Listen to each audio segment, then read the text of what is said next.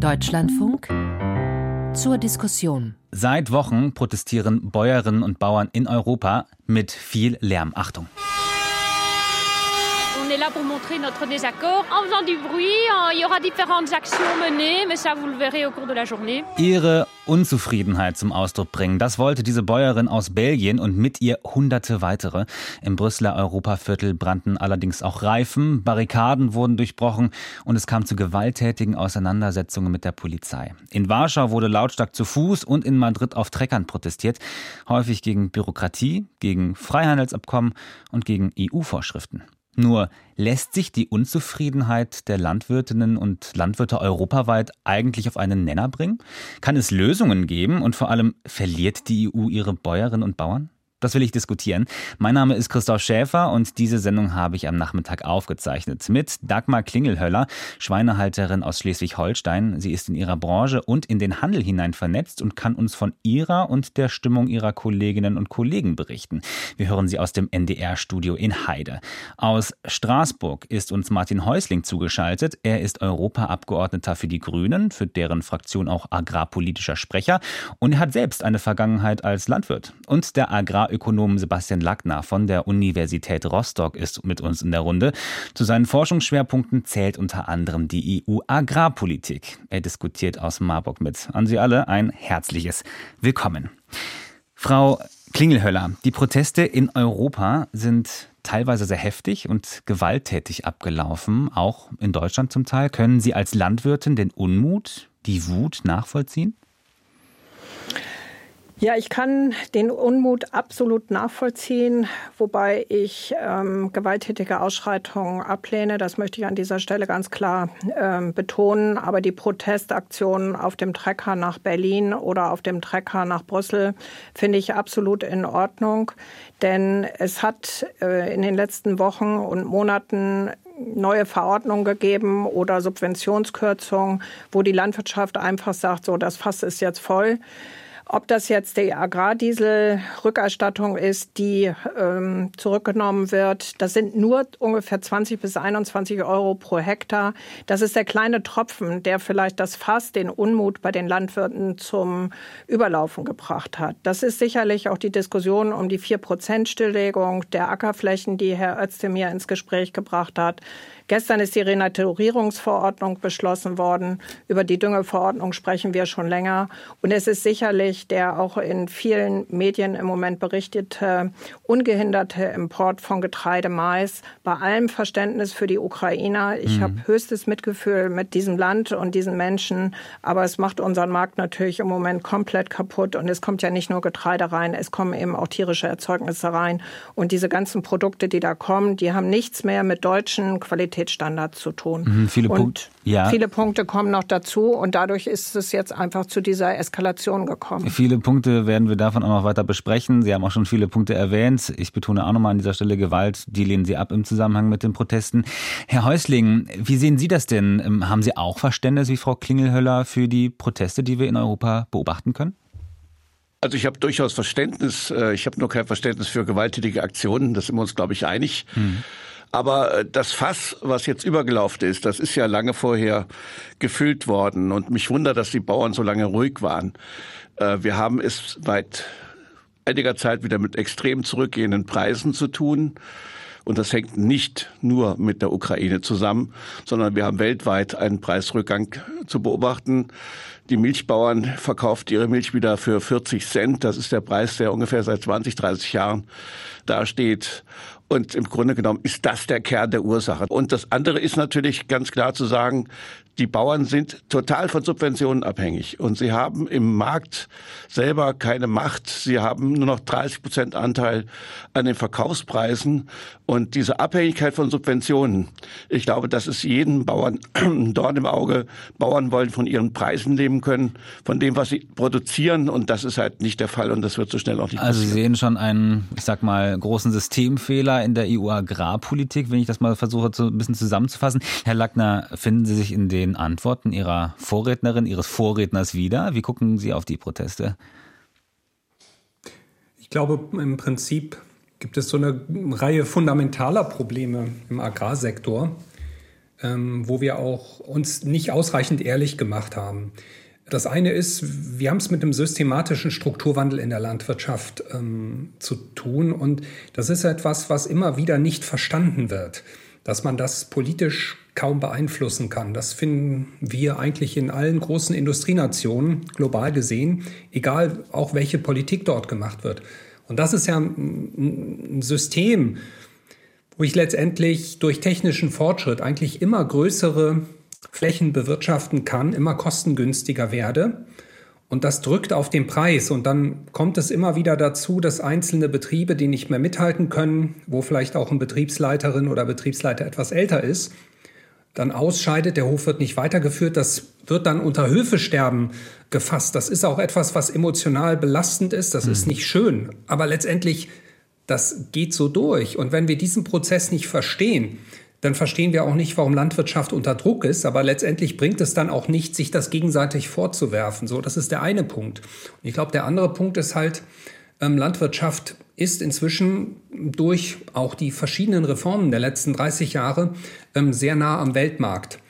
Und das ähm, ist schön, wenn die Preise hoch sind, wie das in den letzten zwei Jahren mehr oder weniger der Fall war. Jetzt sinken die Preise, aber das ist ja was, was sozusagen Unternehmertum ausmacht. Das heißt, ich muss damit auch umgehen. Und ich kann ja, ne, es kann nicht jeder Handwerker oder jeder Dienstleister protestieren gehen, weil Preise niedrig sind, sondern da muss ich auch einfach mal überlegen, was muss ich da, was kann ich da selber zu beitragen? Wie muss ich mich als Unternehmen aufstellen? Ja, und das ist auch Teil des Problems. Also sehen Sie nicht ich. nur Politik in der Verantwortung, sondern es kommt auch so ein bisschen das Risiko als eigener Unternehmer, Unternehmerin mit. Ich meine, Betrieb zu leiten ist ja in der Landwirtschaft nichts anderes. Genau, also das ist, ist so ein bisschen die Geschichte. Und ich meine, der dritte Punkt ist, und da ähm, relativiere ich jetzt natürlich das Letzte, was ich gesagt habe. Der Markt ist nicht alles, sondern wir haben natürlich auch ein sogenanntes Marktversagen. Es gibt bestimmte Dinge, die über den Markt nicht entgolten werden, Umweltleistungen. Und das ist auch etwas, was noch nicht ausreichend im Berufsstand angekommen ist. Bei manchen sehr, manche Landwirtin oder Landwirt hat da ein sehr genaues Verständnis, welche Umweltprobleme wir haben. Die haben sich darauf eingestellt, die machen das sehr vorbildlich, aber andere lehnen das eigentlich ab und sagen, ja, die Befunde sind falsch, aber die Befunde sind da, der Klimawandel ist da, die Biodiversität geht zurück. Und das ist natürlich etwas, wo wir auch als Gesellschaft vom Sektor Landwirtschaft etwas verlangen. Und das mhm. bedeutet aber auch, da müssen wir die Landwirtschaft auch mit Steuermitteln, mit guten politischen Angeboten dabei unterstützen, wenn sie umweltfreundlicher werden. Und das hat meines Erachtens auch mit den Protesten zu tun. Mhm, etwas dass wir da keine vernünftige Debatte drüber haben. Mhm, etwas verlangen von Landwirtinnen und Landwirten. Wird zu viel verlangt von Ihnen, Frau Klingelhöfer? Was würden Sie sagen aus Ihrer Praxis? Ich sage mal so, wir können das alles leisten. Das ist gar kein Problem. Und was Herr Lackner gesagt hat, das ähm, muss ich sagen, beobachte ich draußen auch. Es gibt Berufskollegen, die sagen, nee, das äh, Fass ist voll oder ich will einfach nicht mehr tun. Ich will keine Umweltleistungen erbringen. Ich will nicht mehr für Tierwohl tun oder, oder, oder. Das ist bei mir anders. Ich bin bereit, das alles zu machen. Gründe? Und das, die, die können einfach nicht mehr, weil auch nicht genug Geld verdient wird. Und äh, da möchte ich einmal an Herrn Professor Lackner noch eine Gegenfrage richten. Sie sagten unter Ihrem Punkt 2, Preise äh, sinken, damit muss ich umgehen können. Da habe ich, das würde ich gerne mal wissen, wie das passieren soll in der Tierproduktion. Wie soll ein Milchviehhalter, der jetzt, ich sage mal, 150 Kühe hat, der seine 40 Cent kriegt, wie Sie es eben gesagt haben, wie soll der jetzt darauf reagieren, dass er in eine Position kommt, dass er wieder agieren kann und dass er seinen Betrieb in, den, in einen positiven Bereich äh, bringt. Das Gleiche gilt für die Schweine. Im Moment leben wir natürlich als Saunhalter auf der Insel der Glückseligkeit, aber auch nur, weil wir massiv Bestand verloren haben, über 30 Prozent in den letzten drei, vier Jahren. Und da frage ich Sie wirklich, wie ich als Einzelunternehmer darauf reagieren soll. Und zu Ihrem Punkt eins systematischer Strukturwandel, da habe ich dann auch noch mal eine Frage, da muss, soll ich auch drauf ähm, reagieren, haben Sie gesagt. Ich kann als Landwirtin, wenn meine Sau ihre Ferkel bekommt, äh, kann ich nicht sagen, so Sau, die Preise sind schlecht, du musst jetzt bitte noch ein paar mehr Ferkel gebären und die werde ich dann auch noch günstiger aufziehen, damit ich am Ende überhaupt einen Unternehmergewinn machen kann. Das finde ich in der Theorie haben Sie recht, sicher, klar, müssen wir uns bewegen und ich bin dazu auch bereit. Aber wenn ich mich alleine als Landwirt, und das hört sich immer so ein bisschen mitleidig an, als schwächstes Glied in der Kette, kann ich da überhaupt nichts machen. Ich kann ja meinen Preis überhaupt nicht bestimmen. Bis heute. Es wurde in der Anmoderation gesagt, dass ich Kontakte in den Handel habe und da kommen wir bestimmt nachher auch noch mal zu. Wenn ich in Modelle der Vertragsgestaltung komme, dann kann ich da vielleicht Dinge bewegen. Aber als Landwirt irgendwo in Schleswig-Holstein, Bayern oder Baden-Württemberg, der für einen Markt produziert, kann ich mich nicht mehr bewegen. Keine hm. Chance. Ganz Ganz kurz zu Ihnen, Frau Klingelhöller, um es äh, auch eingangs ein bisschen Sie einzuordnen. Sie haben über 1000 Sauen mit Ihrem Mann. Es handelt sich um zwei Betriebe in Niedersachsen, Schleswig-Holstein, konventionelle Betriebe. Herr Lackner, sind Sie da vielleicht ein bisschen aus der Expertensicht zu theoretisch verkopft? Passt das nicht mit der Praxis? Och, ich glaube, das passt ganz gut mit der Praxis. Erstmal der Milchmarkt. Wir reden jetzt hier natürlich auch über einen Markt, der einfach komplett gescheitert ist, und zwar aus politischen Gründen. Ähm, es ist natürlich so, dass unheimlich viele Milchviehbetriebe erhebliche Schwierigkeiten haben mit der aktuellen Kostenstruktur.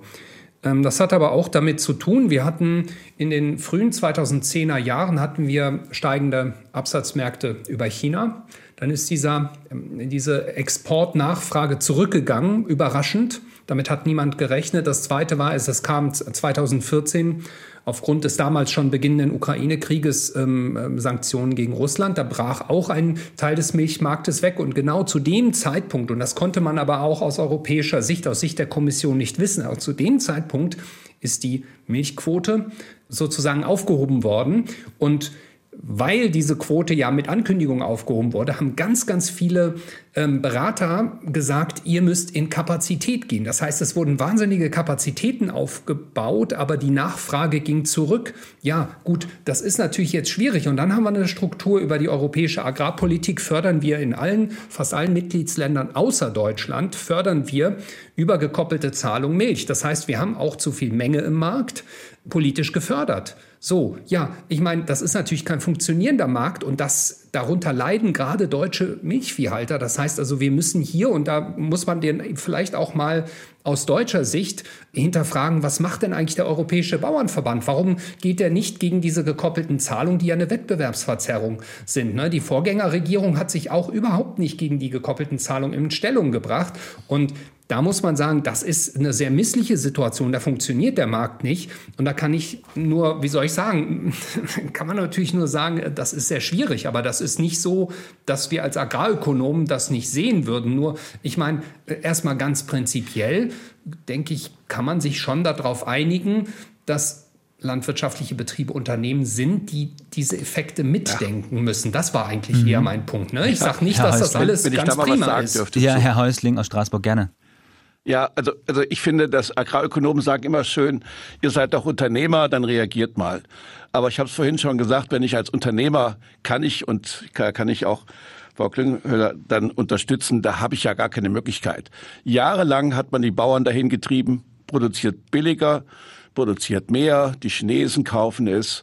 Es ist ja richtig gesagt worden, man hat die Quoten abgeschafft und dann hat der Europäische Bauernverband gejubelt und hat gesagt, ja, jetzt können wir doch die Welt beliefern mit europäischer Milch. Und siehe da, ein halbes Jahr später war der Milchpreis bei 20 Cent. Also, und dann, was hat man dann gemacht? Man hat den Bauern wieder mehr Geld für Investitionen gegeben. Man hat dann auch wirklich wieder den Markt angekurbelt. Also wir haben ja alle Marktregeln auch abgeschafft was mal eine Quote war oder dass sich Bauern organisieren dürfen und sagen, okay, wir regulieren den Markt halt selber. All das hat man ja abgeschafft. Wir haben hier ein System, wo sich Bauern bei Milch nur zu 14 Prozent organisieren dürfen. Was muss denn geschehen? Aber wir haben auf der wir haben auf der anderen Seite aber große Unternehmen, große Molkereien, die ja den Markt unter sich aufteilen. Und das geht nicht. Also der Unternehmer ist quasi, er kann nichts unternehmen. Und das ist doch das Hauptproblem. Dazu kommt noch, dass wir die Subventionen doch immer so verteilt haben, in den letzten 20 Jahren nach Fläche. Und wenn ich nach Fläche verteile, haben doch die immer einen Vorteil, die viel Fläche haben. Und die kleinen Betriebe, die fallen dann doch bei den Förderungen sozusagen für die einen sind es Almosen, für die anderen ist es halt ein gutes Einkommen. Wir haben nicht Förderung verteilt nach Bedürftigkeit, sondern immer nur Fläche, sag, wie viel Hektar du hast und wie viel Geld du dann bekommst. Und das andere ist, Herr Lackner hat es gesagt, wir haben irgendwann in den 90ern gesagt, Deregulierung, europäische Bauern sollen sich am Weltmarkt orientieren. So als wenn ein Schwarzwaldbauer mit 50 Kühen gegen ein amerikanisches Unternehmen anrennen könnte, das war von vornherein Blödsinn. Also man kann auch Landwirtschaft nicht globalisieren, wie man eine Autoindustrie globalisieren kann.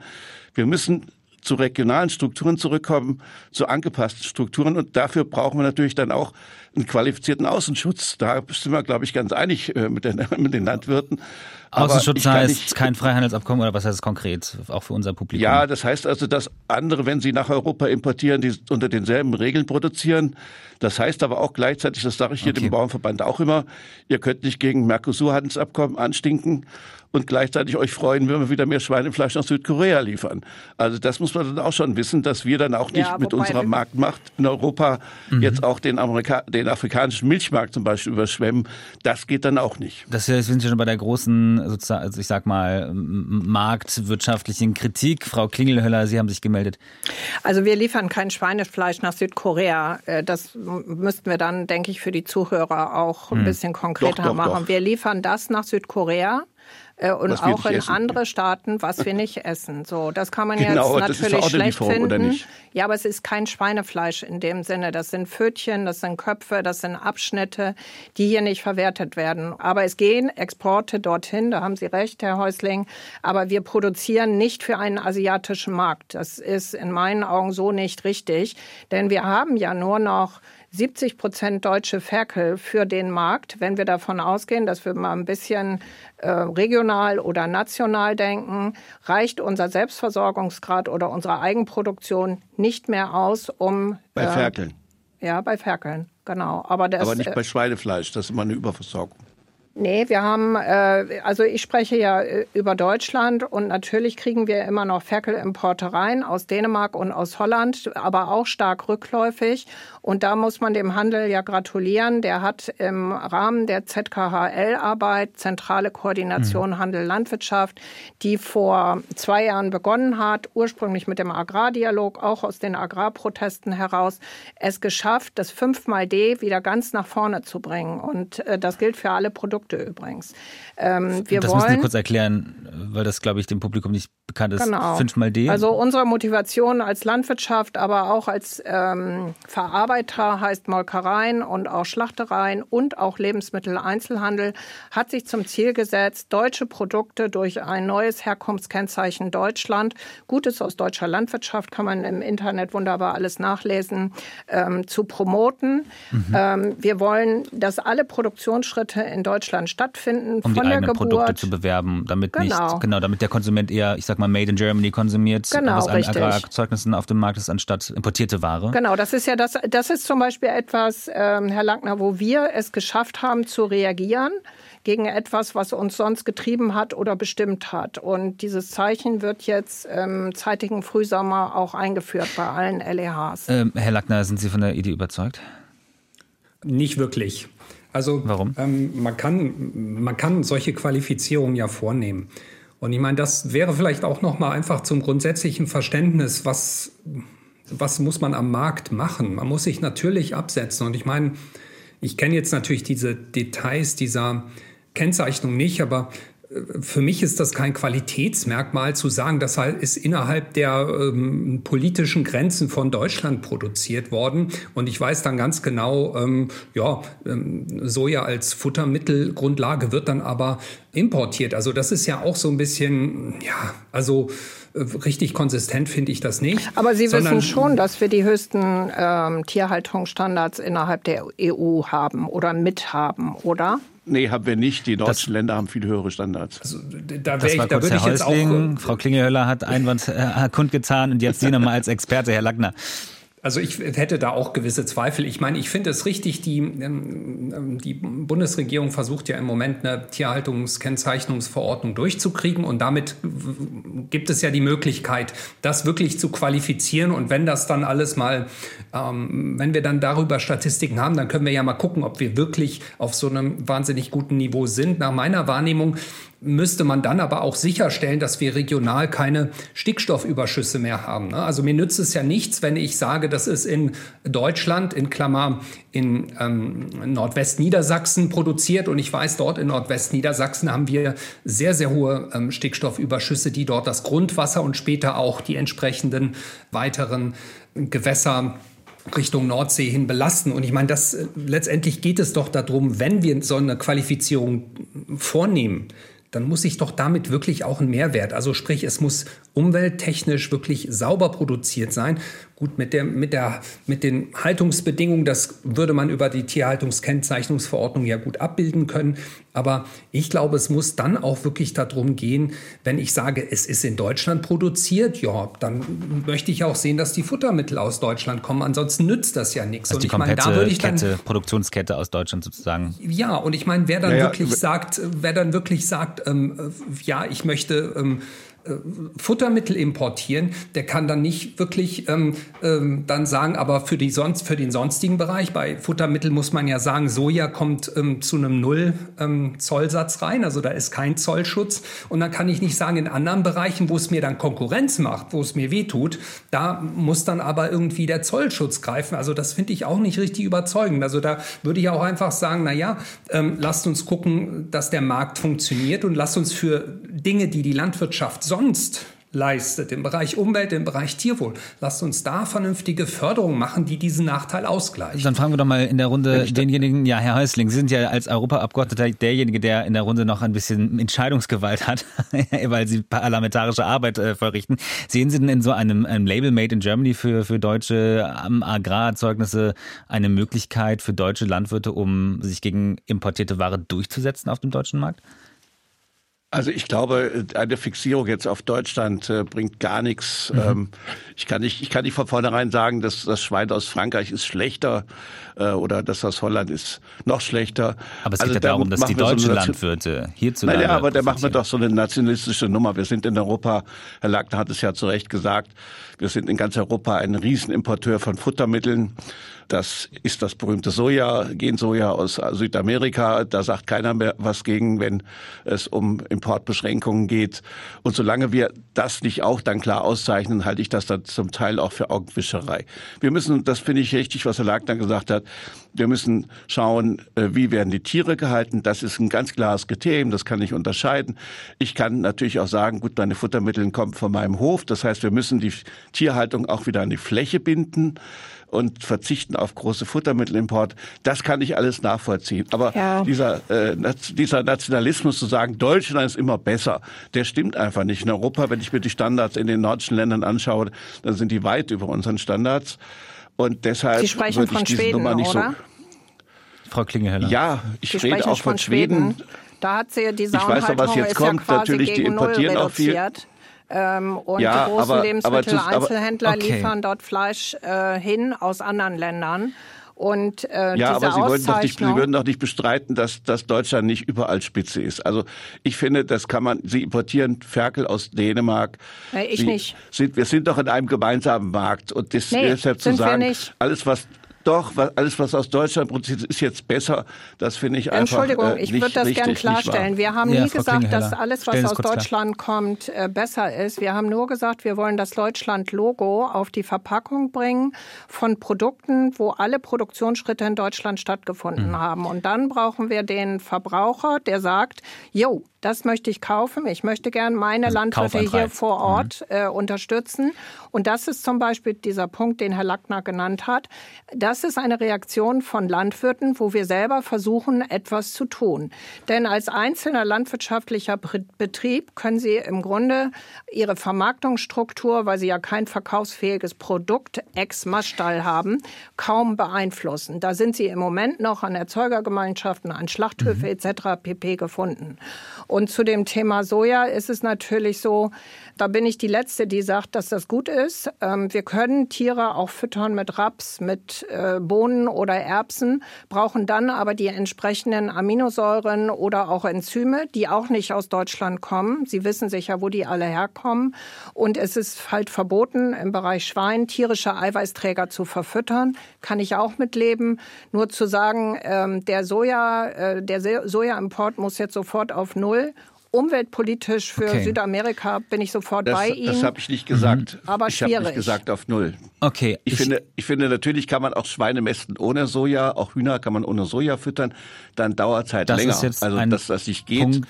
das ist halt eine Sache, wo ich jetzt. Ja, aber dann bin ich doch im Wettbewerb nicht mehr, bin ich doch nicht mehr dabei, wenn ich meine Schweine ohne Soja füttere. Ich glaube, diesen Punkt, den, der ist streitbar. Hm, ausgehend war jetzt unsere Debatte von einem Logo Made in Germany, vorgeschlagen von, von der Zentrale Koordination Handel Handel und Landwirtschaft, ZK Hell, ähm, in dessen Vorstand sind Sie auch, Frau Klingelhöller. Auch das nochmal zur Einordnung. Sie haben, äh, Herr Häusling, eben erwähnt, den nationalen Blick. Ähm, bevor wir da jetzt weiter anknüpfen, möchte ich einmal für das Publikum eines sagen. Sie hören nämlich den Deutschlandfunk mit der Sendung zur Diskussion. Unser Thema ist Proteste in Europa, verliert die EU ihre Bäuerinnen und Bauern. Meine Gäste sind die Landwirtin Dagmar Klingelhöller, der grüne Europaabgeordnete Martin Häusling und der Agrarexperte Sebastian Lackner. Und an Sie habe ich direkt mal eine Frage, Herr Lackner. Was ist denn, wenn wir jetzt nochmal komplett die Proteste in Europa in den Blick nehmen? Da gibt es ja unterschiedliche Schauplätze, Madrid, Warschau, die Proteste in, in Brüssel. Gibt es da von den nationalen ganzen mm, Aufläufen der Landwirtinnen und Landwirten einen, einen gemeinsamen Nenner? Können wir da was zusammenbringen, einen zentralen Konfliktpunkt? Das glaube ich nicht. Also ich muss dazu sagen, ich habe mir Interviews aus Frankreich auch eine Weile sehr in, intensiv angeguckt und ich lese natürlich, was in anderen Ländern Thema ist, aber ich glaube, die Heterogenität überwiegt. Ne? Also die, das, das, das kann man ja schon allein hier in Deutschland zeigen dass auf den Bauerndemos ja sehr, sehr unterschiedliche Dinge thematisiert werden. Es gibt so ein paar Themen, wo ich sagen würde, die tauchen immer wieder auf. Zum Beispiel? Also das eine wäre, dass man sagt, äh, die Agrarpolitik ist zu kompliziert, zu bürokratisch. Mhm. Jetzt muss man das aber auch wieder richtig lesen. Es gibt Leute, die sagen, wir wollen einen Abbau der Bürokratie mhm. und die meinen auch einen Abbau der Bürokratie und also würde also ich sagen weniger Auflagen, weniger Auflagen mhm. und vor allem auch einfach einfacheres An Antragswesen und auch Kontrollen, die einigermaßen vernünftig und nachvollziehbar sind. Dazu hat der wissenschaftliche Beirat Agrarpolitik des Bundesministeriums, also ein unabhängiges wissenschaftliches Beratungsgremium 2019 eine Stellungnahme veröffentlicht und hat gesagt, es gäbe die Möglichkeit, dort Vereinfachungen vorzunehmen. Aber dafür bin ich natürlich nicht ausreichend Jurist, um das wirklich, hm. also ich glaube, so ganz trivial ist das auch nicht. Aber, Aber das ist, ähm, das ist, glaube ich, ein wichtiger Punkt, der häufig genannt wird. Bürokratie als Punkt, ne? Das war so, habe ich genau. herausgehört. Genau. Aber das können wir direkt mal hier an die unsere Praktikerin in der in der Runde weitergeben, wenn Sie erlauben, Herr Lackner. Ähm, Frau Klingelhöller, wie, wie viel wie viel Zeit verbringen Sie denn in Ihrem Betrieb, in, Ihrem, in Ihrer Arbeit, nochmal zur Erinnerung auch für das Publikum, über 1000 Sauen halten Sie in zwei Betrieben mit Ihrem Mann. Wie viel Zeit verbringen Sie denn am Schreibtisch und wie viel Zeit am Ende im Stall? Natürlich haben wir äh, Aufgaben am Schreibtisch zu erledigen, aber die haben nicht nur mit der Bürokratie mhm. und der Dokumentation zu tun. Wir müssen, weil wir unsere Tiere auch selber verkaufen, weil wir direkte Handelsbeziehungen pflegen, müssen wir diese Dinge am Schreibtisch erledigen. Und ich sage mal, wenn ich am, am Tag zwei, drei Stunden am Schreibtisch bin, dann ähm, kriege ich das meiste damit bewältigt. Wenn Sie ein sehr komplexes Unternehmen haben mit Schweinen und Kühen und Ackerbau und Biogas und ich weiß nicht noch irgendwas, dann wird diese Zeit sicherlich nicht ausreichen und Sie müssen deutlich mehr tun. Aber ich bin da eher äh, was Herrn Lackner vielleicht freuen wird und Herrn Häusling, ich bin da eigentlich eher progressiv und sage, das ist alles gar nicht so schlimm. Ich mhm. würde mich natürlich freuen, wenn wir weniger Bürokratie machen, wenn wir nicht jede einzelne Tierbewegung taggenau melden müssen. Aber für mich ist das alles eine Frage des Preises. Und äh, Preis heißt Unternehmenserfolg. Und wenn ich erfolgreich mit meinem Unternehmen bin, dann habe ich von mir aus auf meiner Kostenseite auch stehen Büroarbeit. Dann mache mhm. ich das. Und wenn mit diesen Daten dann auch noch sinnvolle Dinge gemacht werden und Ableitungen getroffen werden, die der Politik helfen, Entscheidungen zu treffen, dann bin ich dazu wirklich bereit. Ich glaube, wir sollten uns viel mehr fragen, ob wir, und das muss politisch geklärt werden, gesellschaftlich, aber vor allen Dingen auch mit den Produzenten, wollen wir überhaupt eine deutsche landwirtschaftliche Produktion? Wie wollen wir die haben? Und wenn wir das geklärt haben, und da ist es für mich auch egal, ob man konventionell ist, wir sind also in Haltungsstufe 2 oder ob man Bioproduktion macht, wollen wir das und zu welchem Preis können wir das produzieren und verkaufen? Und da empfehle ich auch wirklich einen Blick auf die Selbstversorgungsgrade. Der Milchmarkt ist natürlich ein unrühmliches Beispiel. Aber Obst oder Gemüse zum Beispiel sind wir im 30-Prozent-Bereich und beim deutschen Schweinefleisch eben auch deutlich unter 100. Und ich denke, da müssen Instrumente geschaffen werden, dass ich diese landwirtschaftlichen Bereiche auch zukünftig noch hier habe und stärke. Okay, Herr Häusling, Sie haben sich geräuspert, richtig? Das Thema, das Thema Bürokratie, da muss ich auch sagen, da kann man vielleicht einige überbordende Bürokratiesachen abschaffen. Also wenn ich das manchmal erlebe bei uns auf dem Hof, wenn dann Kontrolleure kommen und gucken, ob jede Q2-Uhrmarken drin hat und ob die Meldung von dem einen Ort zum anderen auch am selben Tag erfolgt hat. Da bin ich völlig d'accord. Aber was jetzt gerade passiert, ist ja, dass man im Namen der Bauernproteste Umweltauflagen aussetzt oder abschafft. Das heißt ja im, Namen, im Namen Westen? Also wen, wen identifizieren Sie da? Naja, äh, wenn ich hier die konservativen Parteien höre, die sagen, ja, die Bauern demonstrieren gegen die Umweltauflagen. Äh, nein, das machen sie eigentlich nicht. Und die Bauern wissen ganz genau, dass sie ohne eine gesunde Umwelt auch langfristig verlieren werden. Aber man cancelt jetzt in vielen Bereichen die Umweltauflagen im Namen angeblich der Bauern. Und auf der anderen Seite müssen wir natürlich auch was tun für die Biodiversität. Das ist ein Punkt, der in der Öffentlichkeit kaum diskutiert wird. Wir haben einen weiteren Verlust an Biodiversität. Wir haben weiterhin eine zu hohe Grundwasserbelastung und Nitrat. Also Artenvielfalt. Und wenn man das jetzt gesunde Böden. Ja, ja, und wenn man das jetzt aussetzt im Namen vom Bürokratieabbau und dann noch die Kontrollen zur Hälfte abschafft, also dann finde ich das weit überzogen. Okay. Ich finde, und ich finde, das ist ein Teil des Gesellschaftsvertrags, dass die Europäische Union ja in Deutschland die Hälfte des Einkommens des Bauern quasi erfüllt. Und dafür müssen sie was für die Umwelt tun. Das, was sie vom ja, vom Metzger oder von wem auch immer nicht bekommen. Das Geld, das bezahlt sozusagen die Gesellschaft. Und wenn wir diesen Gesellschaftsvertrag kündigen, dann könnte ich ja im Extrem sagen, okay, da sollen die Bauern ihre Kontonummer hinschicken nach Brüssel, dann kriegen sie das Geld. Okay, aber so geht's nicht. Jetzt muss ich kurz sagen, dass Ihr äh, grüner Parteikollege und der deutsche Bundesagrarminister Herr Özdemir ja auch gesagt hat, dass es sich bei den ähm, Auflagen auch um ein Bürokratiemonster halten würde. Aber das, das sehen Sie anders? Also ich sehe Monster anders. Äh, ich, ich sage mal einfach. Nicht so furchteinflößend. Äh, ich glaube, ja, also ich meine wirklich, äh, man muss auch die, da wirklich auch mal das Reale sehen. Also wenn Sie heute so einen Flächenantrag ausfüllen, das dauert keine Wochen. Das geht heute mit einer guten äh, EDV äh, relativ schnell. Also das wird maßlos überzogen. Aber wie gesagt, wir müssen, wir brauchen ja auch, wenn ich, wenn ich Geld verteile, brauche ich auch eine Kontrolle dafür. Ja. Sorry, das ist halt so. Okay. Aber zu sagen, die Bauern sitzen, sitzen zwei Tage in der Woche nur an den EU-Auflagen, das ist einfach da sind dummes Sie Zeug. beide d'accord aus dem Parlament und aus der Landwirtschaft. Herr Lackner, ich habe jetzt gerade bei Herrn Häusling so ein bisschen den Verdacht herausgehört, ähm, unter dem, dem Argument Bürokratie sollen auch Umweltauflagen, ähm, Klimaauflagen zurückgedreht werden. Ist das, ist das, beobachten Sie das auch? Also, wie gesagt, manche sagen, sie wollen weniger Bürokratie und meinen das. Es gibt andere. Und da möchte ich schon ähm, Martin Häusling moderat widersprechen. Ich glaube schon, auf einigen Demos laufen auch Leute rum, die sagen, wir wollen keine Bürokratie und meinen damit, wir wollen keine Düngeverordnung, wir wollen nichts mehr für die Biodiversität ja, tun. Das habe ich ja ist, gesagt. Das und das ist, das ist, genau. Und das ist absolut problematisch. Und ähm, ich denke auch, also das ist auch sozusagen ein, ein Punkt, wo wir uns sehr einig sind.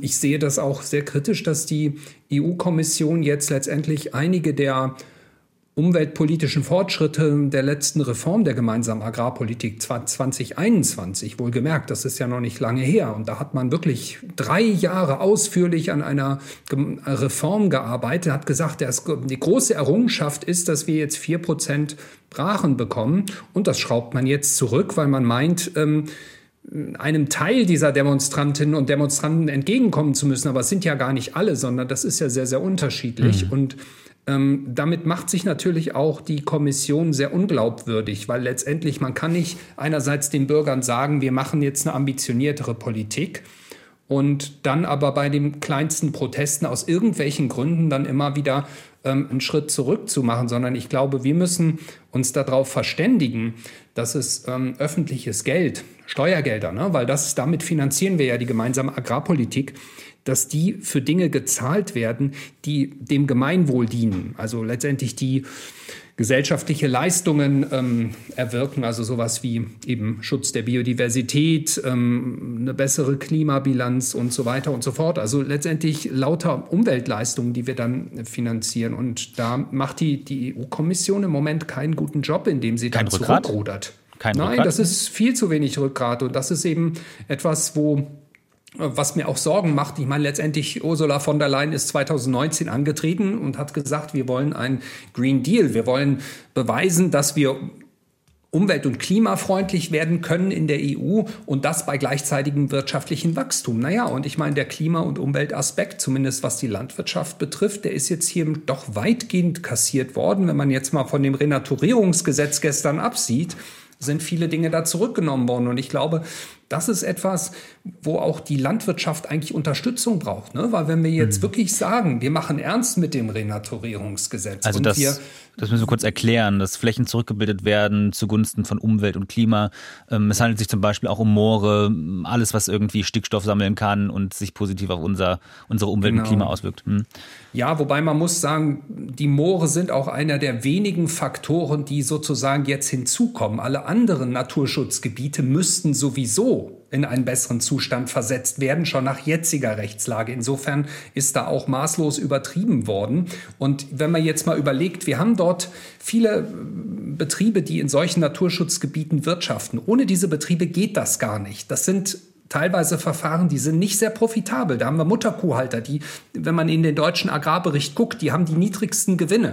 So, das heißt, wir müssen doch eigentlich, wir sind doch eigentlich gut beraten, und zwar auch im Sinne der Landwirtschaft, dort die Landwirtschaft eben auch bei diesen Naturschutzmaßnahmen zu unterstützen und Lösungen zu finden, mit denen auch die, die praktische Landwirtschaft zurechtkommt. Und das ist etwas, was mir eigentlich so fehlt, dass man eigentlich überlegt, was ist sozusagen der gesellschaftliche Mehrwert von Landwirtschaft und dass wir da investieren müssen. Und natürlich, da müssen wir auch Betriebe beim Umbau äh, der Tierhaltung unterstützen. Und das, da, da fehlt mir im Moment wirklich die Vision, einerseits auf EU-Ebene und da muss ich aber an der Stelle auch nochmal Kritik hier auf deutscher Ebene ähm, loslassen. Mir ist das auch viel zu wenig, was die Bundesregierung im, beziehungsweise Cem Özdemir als Agrarminister macht. Ne? Also da fehlt mir die Vision, da fehlt mir die klare Linie, wie unterstütze ich Landwirtschaft dabei. Das da ist zu wenig. Ja, mhm. genau. Frau Klingelhöfer, ja. Ja, da würde ich tatsächlich gerne noch mal reingehen, wenn ich das darf. Äh, wir haben ja unter der letzten Bundesregierung, als Frau Klöckner äh, Landwirtschaftsministerin war, die Novellierung der Tierschutznutzerhaltungsverordnung bekommen, wo speziell die Saunhaltung neu geregelt wurde. Umbau des sogenannten Deckzentrums und zukünftig auch Umbau der Abferkelstelle. Jetzt haben wir eine Regierung, äh, da ist der Landwirtschaftsminister Grün und es gibt keinerlei Zusagen von der Bundesregierung, das zu unterstützen. In öffentlichen Darstellungen wird dann gesagt, ja, also es kommt eine Anschubfinanzierung, eine Milliarde Euro. Da wird aber dann nicht über die Bedingungen gesprochen, die ich als Betrieb erfüllen muss, um an Geld zu kommen. Die kann ich gar nicht erfüllen, diese Bedingungen. Und deshalb wird die eine Milliarde auch nur von ich sage mal, Leuchtturmprojekten, Leuchtturmbetrieben abgerufen. Und das hat mit der Lebensrealität auf den landwirtschaftlichen Betrieben nicht ansatzweise was zu tun. Jetzt haben wir schon über Ideen, Details gesprochen. Ich möchte zum Schluss Ihnen allen noch mal eine Frage stellen. Herr Lackner, Sie haben vorhin gesagt, Sie vermissen derzeit auf europäischer Ebene ein bisschen Rückgrat, was so äh, Auflagen für Umwelt und Klima anbelangt. Geht es hier also eigentlich auch um eine viel, viel größere Frage derzeit? Also inwiefern auch vermittelt wird, wird, ob oder dass Agrarwirtschaft und Klimapolitik miteinander vereinbar sind? Ja, ich glaube, also die, das grundsätzliche Problem auf europäischer Ebene ist schon, dass, dass, äh, dass man die eigentlich guten Ideen des äh, Green Deals und der Farm-to-Fork-Strategie, dass man die zu schnell aufgegeben hat. Ich meine, das war nicht alles perfekt. Also ich habe selber bei der Farm-to-Fork-Strategie auch einige Kritikpunkte, aber es ist... Zu ähm, Deutsch von der Fahr also vom, vom, vom Hof auf den Teller. Hm? Genau, es war ein äh, Strategiepapier der äh, Kommission unter Ursula von der Leyen, wo es um ähm, verschiedene Ziel, Umweltziele gab. Aber ich glaube, prinzipiell müssen wir schon, ähm, müssen wir diesen Pfad weiterverfolgen, weil einfach die Problemlage da ist. Ne? Das sind objektive Veränderungen, auf die wir auch äh, reagieren müssen. Und dabei müssen wir die Landwirtschaft unterstützen. Und das sollte aus meiner Sicht weiterhin Priorität haben. Und da habe ich schon einfach eine Kehrtwende der der europäischen Konservativen einfach festgestellt. Mhm. Und umgekehrt, ja, brauchen wir dafür natürlich auch positive Bilder. Also wir müssen, glaube ich, insgesamt zu einer Situation kommen, wo wir Marktverhältnisse einerseits schon sicherstellen. Also wir brauchen weiterhin Produktion, also weil äh, Frau Klingelhöller, weil Sie das ja auch vorhin so gefragt haben. Also ich sehe, sehe erstens mal nicht, dass wir im großen Stil Produktion aufgeben, sondern es ist die Frage, wie wir produzieren. Ich glaube nicht, dass Produktion im Prinzip verschwindet. Das ist ja, das ist ja eine, eine sehr eine sehr starke Annahme, sondern ich würde sagen, die Frage ist, wie wir produzieren und wie wir uns auch ernähren wollen. Ich denke, da wird es auch eine Veränderung geben zu, hin zu weniger Fleisch. Und das würde, glaube ja. ich, in äh, vielerlei Hinsicht eine Verbesserung kriegen. Und das, was wir dann an Fleisch konsumieren, das äh, gut zu qualifizieren, dass wir sagen, dass wir da wirklich Top-Produkte kriegen. Und da, daran sollten wir arbeiten. Wir brauchen den Markt, wir brauchen die Produktion und um, umgekehrt müssen wir gute, praktikable Agrarumweltförderung anbieten. Ne? Das heißt, wenn Betriebe sich aufmachen und sagen, wir, wir machen was für den Klimaschutz, wir schützen die Biodiversität durch Hecken, durch Blühstreifen, durch Brachen, dass wir diese Betriebe auch mit vernünftigen Fördermitteln unterstützen. Und das fehlt mir im Moment. Also da ist sowohl, also da, da, da rennen die wir uns im Moment fest. Kritik ist angekommen, Herr Lackner. Ich möchte nämlich allen nochmal zum Schluss das Wort geben. Ähm, Herr Häusling, ich mache erstmal bei Ihnen noch weiter. Gibt man auf europäischer Ebene zu schnell Klimapolitik, Umwelt Umweltpolitik auf, wie es Herr Lackner schon angedeutet hat? Ja, auf jeden Fall. Also da knicken jetzt die Agrarminister als erstes ein, weil sie natürlich zu Hause Angst haben, äh, dass sie Wählerstimmen verlieren, wenn sich dann eine e wenn, äh, wenn, wenn sich jetzt eine, eine EVP jetzt hinstellt und sagt, wir sind die Bauernpartei, dann wollen sie natürlich geliebt werden von den Bauern und dann tun sie jetzt so, als läge es nur an den Umweltauflagen. Das ist natürlich Unsinn. Ich glaube, wir müssen dahin kommen, diesen Gesellschaftsvertrag, den wir haben, die Bauern kriegen Geld für Leistungen und sie sollen auch mit Umweltleistungen Geld verdienen und nicht immer nur ihren Verlust ausgeglichen bekommen. Wenn sie was Gutes für die Umwelt machen, sollen sie dafür auch honoriert werden. Wir müssen wegkommen von dieser, von dieser Logik, der Bauer kriegt Geld für einen Hektar, sondern der Bauer kriegt was für seine Umweltleistung. Öffentliches mhm. Geld für öffentliche Leistung. Und ich finde, was wir jetzt gerade erleben, ist ein wirklicher Rückschritt. Gestern haben wir das Nature Restoration Law, also das Wiederherstellung der Natur verabschiedet. Gleichzeitig geht das ja nicht ohne die Landwirtschaft. Und wenn die Landwirtschaft jetzt wieder ein Stück weit zurückgeht und sagt, wir müssen gar nichts ändern, wir müssen nur wieder Fett produzieren, dann halte ich das in der ganzen Agrarpolitik, okay. die ganzen Diskussionen der letzten Jahre für einen effektiven Rückschritt. Und ich glaube, die Bauern werden am meisten verlieren, die, wenn die Umwelt vor die Hunde geht. Ein Fortschritt, den übrigens auch eine Christdemokratin wahrscheinlich auch in ihrem Sinne als grüner Politiker vorangetrieben hat. Ursula von der Leyen gehört ja auch der EVP an. Frau, ähm, ja. Frau Klingelhöller, ich möchte Ihnen das Schlusswort geben. Wird ähm, Klima-, Umweltbemühungen in Europa geradezu schnell aufgegeben. Beobachten Sie das? Sehen Sie darin eine Chance für Sie als Landwirtin oder vielleicht eher eine Gefahr?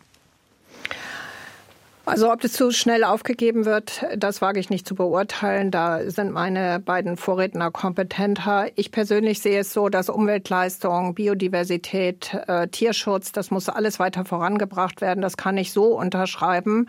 Aber was eben wichtig ist, dass unsere Produkte, egal wie sie produziert werden, ob ich konventionell in Haltungsstufe 2, 3 oder 4 arbeite oder im Bereich Bio halt neue Haltungsstufe 5 äh, unterwegs sind.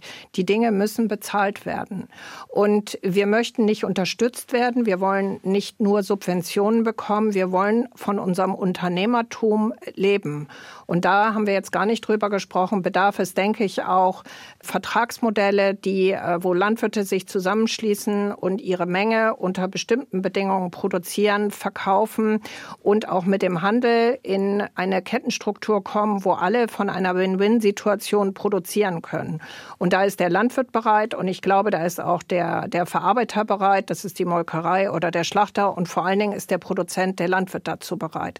Ich kenne keinen Landwirt, der sagen würde, wenn ich so einen Vertrag habe, wenn ich in eine Planungssicherheit komme. Und wenn mein Unternehmen sich damit weiterentwickeln kann, will ich das nicht. Solche Landwirte gibt es nicht. Und wenn es mir gut geht, dann mache ich auch die Knicks und die Blühstreifen und alle Dinge, die notwendig sind, um auch für Folgegenerationen Boden, Luft, Erde zu erhalten. Also da bin ich schon dabei. Entschlossenes Schlusswort von Ihnen, Frau Klingelhöller. Wir haben diskutiert über die Agrarpolitik in Europa. Mit dabei waren Dagmar Klingelhöller, Schweinehalterin aus Schleswig-Holstein, die haben Sie gerade gehört. Martin Häusling war dabei, grüner Europaabgeordneter und Sebastian Lackner, Experte für Agrarökonomie an der Universität Rostock. Vielen Dank, dass Sie äh, diskutiert haben in dieser Runde. Kontrovers, aber auch mit Konsens und mit äh, Ideen nach vorne gewandt. Vielen Dank an Ihnen, die uns zugehört haben. Mein Name ist Christoph Schäfer. Tschüss.